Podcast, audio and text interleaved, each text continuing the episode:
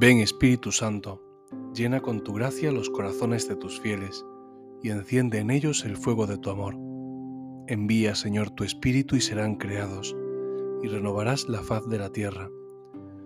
Oh Dios, que iluminas los corazones de tus fieles con las luces del Espíritu Santo, haznos sentir según este mismo Espíritu y gozar para siempre de sus consuelos. Te lo pedimos por Jesucristo nuestro Señor. Amén. Comenzamos el mes de marzo en este viernes segundo de Cuaresma.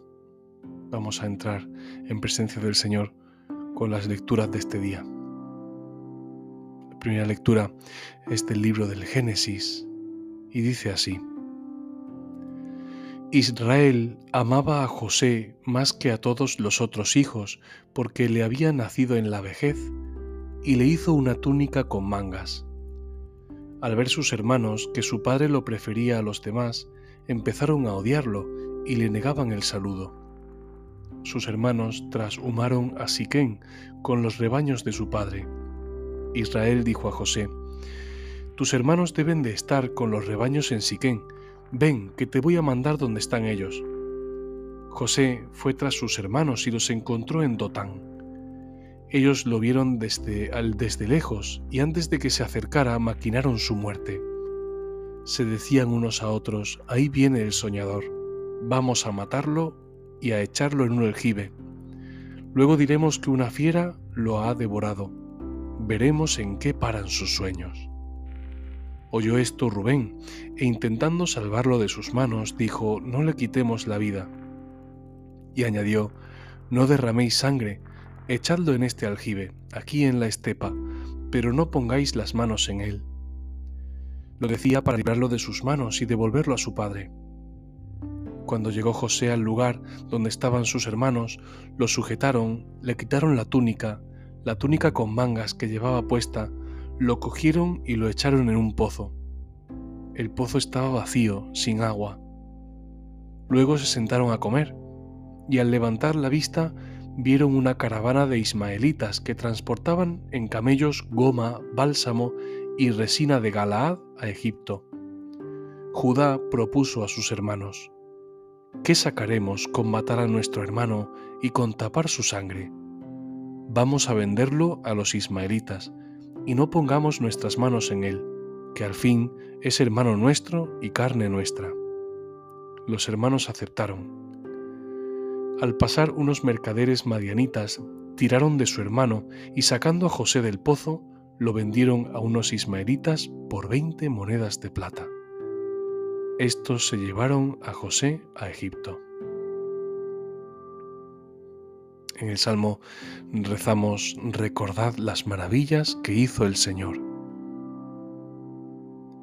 Y en el Evangelio el Señor nos regala una parábola que dice así.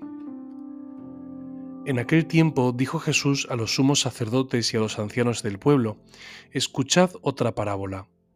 Había un propietario que plantó una viña, la rodeó con una cerca, cavó en ella un lagar, construyó una torre, la arrendó a unos labradores y se marchó lejos. Llegado el tiempo de los frutos, envió sus criados a los labradores para percibir los frutos que le correspondían. Pero los labradores, agarrando a los criados, apalearon a uno, mataron a otro y a otro lo apedrearon. Envió de nuevo otros criados, más que la primera vez, e hicieron con ellos lo mismo. Por último, les mandó a su hijo, diciéndose, tendrán respeto a mi hijo.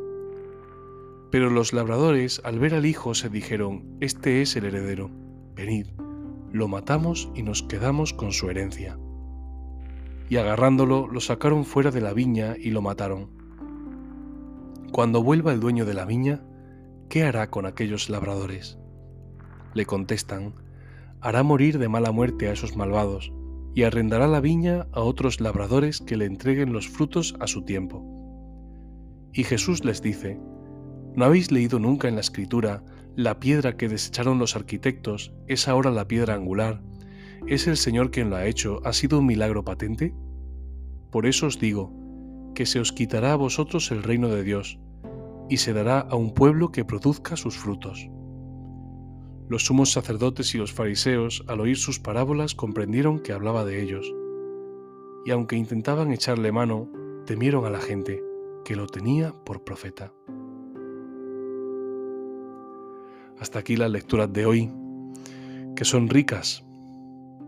Nos muestra un paralelismo clave entre José, la figura del Antiguo Testamento, y Jesús, José en el Antiguo Testamento es el hijo amado de Israel y este hijo amado tenía sueños proféticos por donde el Señor. Sus hermanos le tienen envidia y se nos narra en el pasaje de hoy cómo sus hermanos se deciden a matarlo, aunque luego finalmente no lo matan, por intercesión de, de Rubén y de Judá de sus hermanos. En el Evangelio, sin embargo, el Señor con una sencilla parábola hace ya como un anuncio de lo que le va a suceder en la pasión. Y cuenta esta parábola en la que los labradores cogen al heredero de la viña y lo matan. Sorprende el paralelismo que hay entre José y Jesús. En primer lugar, José es el Hijo amado. Jesús también es el Hijo amado del Padre. El Padre nos lo ha enviado. También José, cuando lo cogen sus hermanos, le quitan la túnica, su túnica con mangas que le había hecho su padre. Igual que a Jesús, que cuando llegan allí al Calvario, se reparten a suerte sus ropas y se disputan la túnica. Después a José lo echan en un pozo y aclara el escritor sagrado, el pozo estaba vacío, sin agua. Nos remite a la experiencia de Jesús, que en lo alto de la cruz grita, tengo sed, tengo sed. Después lo venden también por 20 monedas de plata, igual que Jesús que también fue vendido a Judas. Después José, cuando es vendido, llega a Egipto y en Egipto, por gracia de Dios, empieza a ganarse la confianza del faraón, hasta el punto de que lo pone al mando de el almacenamiento del trigo, porque José había profetizado que habría una gran sequía y habría un tiempo de carestía.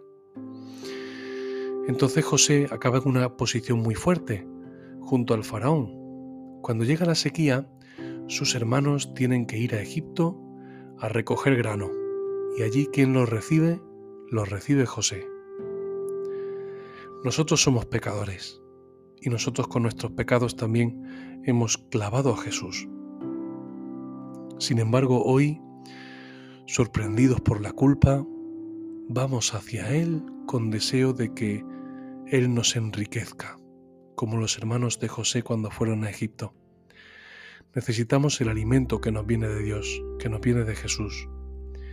Y este alimento es la Eucaristía, que adoramos, que comulgamos.